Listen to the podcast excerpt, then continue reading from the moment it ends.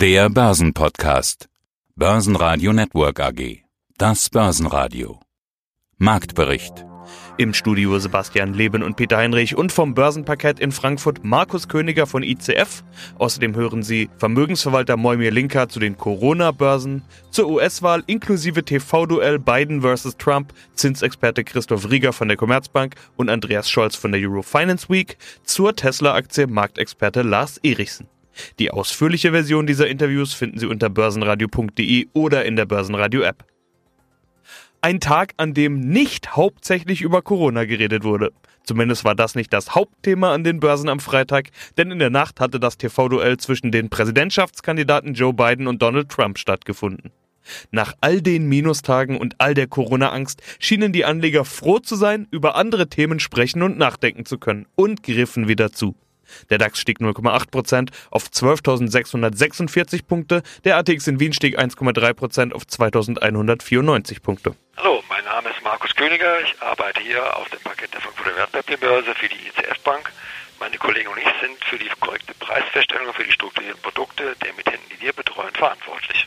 Und wir haben eine Woche, in der gleich jede Menge zu tun ist. Wir hatten nämlich unter anderem gestern Nacht das US-TV-Duell Biden gegen Trump hatten wir vor kurzem schon mal. Da hatte ich mit dem Atta gesprochen und der hat gesagt, er schaut sich sowas immer an wie so ein Fußballspiel, steht da nachts auf. Dass er nicht noch Fähnchen schwenkt, ist auch schon alles. Für wen er ist, hat er nicht verraten. Aber dass er sowas immer ganz spannend findet. Wie ist es mit dir? Hast du es angeschaut oder hast du dich heute Morgen dann fleißig damit auseinandergesetzt? Also in Anbetracht dessen, dass ich heute Morgen schon hier die Vorbereitung für das Interview gemacht habe, habe ich das nicht angeschaut. Ja. nee, also schon immer, man hört immer mehr so die, die Zusammenfassung von diesen Duellen. Ja, aber dieses Mal muss es wohl gesitteter abgegangen sein und es muss kein Duell gewesen sein. Logo, die haben sich schon was erzählt, ne? Aber es soll gesitteter zugegangen sein. Ja, ob das die Entscheidung war für Wähler, die jetzt nicht wissen, was sie wählen sollen, mag dahingestellt sein. Auf jeden Fall, der Trump hat ja auch mal lobende Worte auch an die Moderatoren gehabt, obwohl, ja, obwohl er davor auch schon zum Ausdruck gebracht hat, ja, die wählen nicht gut und die ist eingefleischte Demokrat, äh, Demokratin und die könnte ja kaum ein neutrales Gespräch, das es ja sein soll, äh, leiten. Aber gut, ist, was ich jetzt auch heute Morgen mal gelesen habe, ist, dass schon 40 Millionen Amerikaner ihre Stimme per Briefwahl abgegeben haben. Und das Weitere, was mich also total, äh, nicht erschüttert hat, aber total erstaunt hat, ist, dass die Wahlbeteiligung der Amerikaner bei 65 Prozent liegt. Ja, ich finde es relativ wenig, weil äh, wir haben in Deutschland hier gerade mal, also mindestens mal, also letztes Mal 2017 76 Prozent. Gut, bei Landtagswahlen und so weiter ist das dann auch so bei 50 oder 45 Prozent oder sowas. Aber das ist bei den Amerikanern bei so einer Wahl und das ist Rekord. Das soll Rekord sein, 65 Prozent, das wären 150 Millionen Amerikaner würden ihre Stimme abgeben. Und das finde ich ja eigentlich schon fast beängstigend. Ja. Mein Name ist Andreas Scholz von der DFV Eurofinance Group. Wir organisieren, wir richten aus die Eurofinance Week, die zum 23. Mal in diesem Jahr stattfindet, in Frankfurt am Main Hybrid, das heißt vor Ort und natürlich auch online übertragen vom 16. bis zum 20. November. Ja, und auf der Eurofinance Week wird das wahrscheinlich auch Thema sein, denn bis dahin ja, ich will mich nicht zu weit aus dem Fenster lehnen, aber ich behaupte jetzt mal, steht fest, wer Präsident ist. Äh, ein anderes Thema, da haben sich schon einige aus dem Fenster gelehnt und behauptet, bis dann und dann ist es erledigt, aber es ist noch nicht erledigt. Die Rede ist vom Brexit. Wir haben schon letzte Woche darüber gesprochen, dass der plötzlich wieder ganz oben auf der Agenda steht. Es wird nämlich weiter verhandelt, statt dass mit äh, Boris Johnsons Deadline in der vergangenen Woche alles zum Erliegen kam. Wie ist der aktuelle Verhandlungsstand? Wo liegen denn die Hürden? Wie ist der Stand der Dinge? Also vielleicht nochmal zurück zum Thema Wahlausgang. Was passieren kann, ist ein, ein sehr, sehr enges Rennen, wo der Präsident sagt, in dem Fall ist er natürlich Trump, er ist nicht bereit, eine Wahlniederlage zu akzeptieren, weil vieles muss noch ausgezählt werden. Das Thema Logistik, das Thema Briefwahl ist nicht ganz so ohne in den Vereinigten Staaten. Wir können uns an das Drama mit den Lochkarten erinnern, damals wo nochmal nachgezählt wurde in Florida, wo 3000 Stimmen nochmal dann irgendwie nachgezählt wurden. Also da, ich würde nichts ausschließen, Sebastian. Ich würde auch nicht ausschließen, dass wir zu Beginn der Eurofinance Week am 16. November noch nicht wissen, wer ist der nächste Präsident der Vereinigten Staaten. Bleibt es Trump oder wird es Joe Biden werden? Also das macht die Sache so spannend, aber eins ist klar, wir werden über die Rolle der Vereinigten Staaten sprechen werden auf der Eurofinance Week. Es ist normal die größte Volkswirtschaft der Welt und wir werden natürlich über über die Rolle, Bedeutung der USA und auch des Greenbacks des Dollars reden. Aber wir werden auch reden, es wird politisch sein über das Thema Brexit.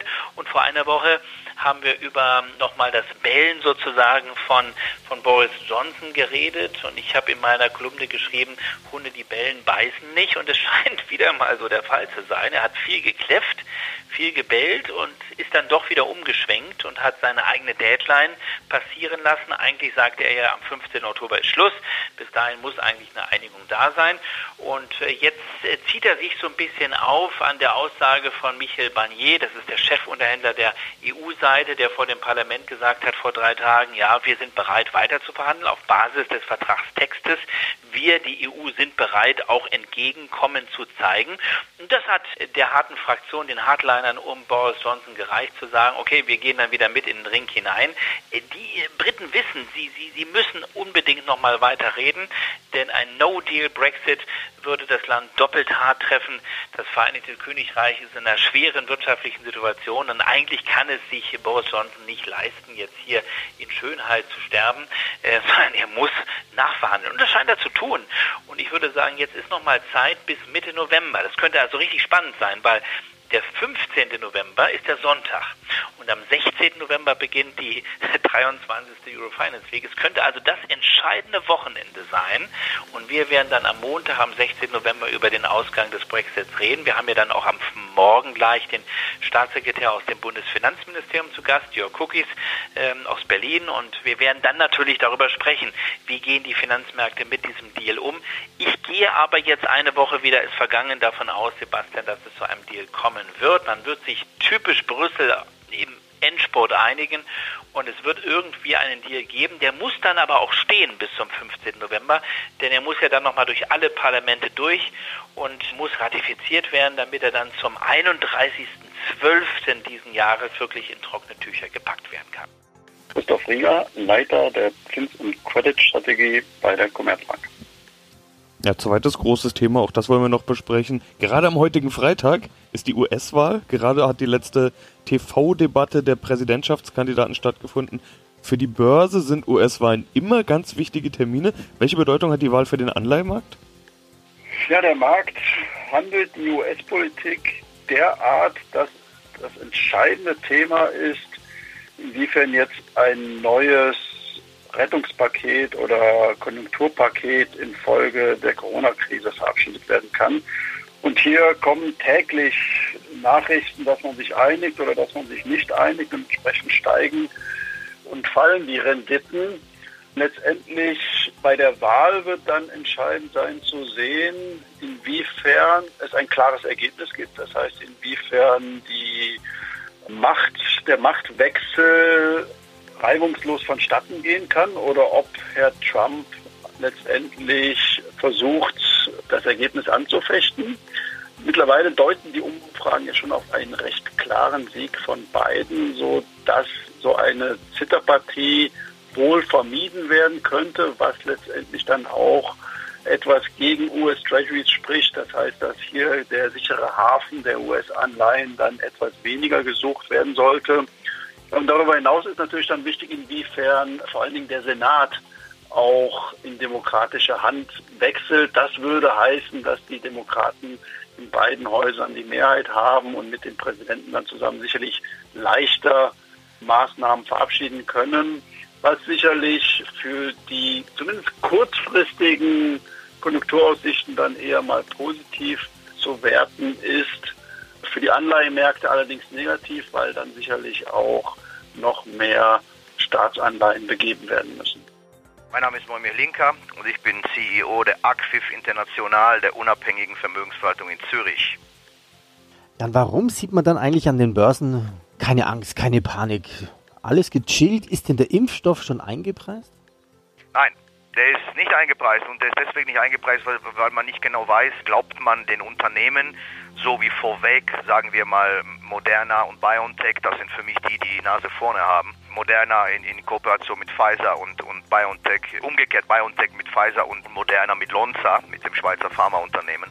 Da stehen die Zeichen auf Go, das Lonza ist bereit zu liefern, Lonza wird den Vertrieb machen und so weiter. Und die Angaben der Unternehmen sind unterschiedlich. Man weiß, dass die Studie, dass die dritte Phase jetzt startet äh, bei der BioNTech. Äh, da müssen wir auf die Details warten. Wenn es nach Mr. Trump geht, dann haben wir den Impfstoff nächste Woche. Wenn es nach Kritikern und, nach Virologen geht, kann es noch Monate, wenn nicht Jahre dauern. Ich persönlich wage die Behauptung, dass ich sage, der Impfstoff wird kommen. Und ich persönlich sage auch, dass das ein massives Aufatmen an den Märkten zur Folge haben wird.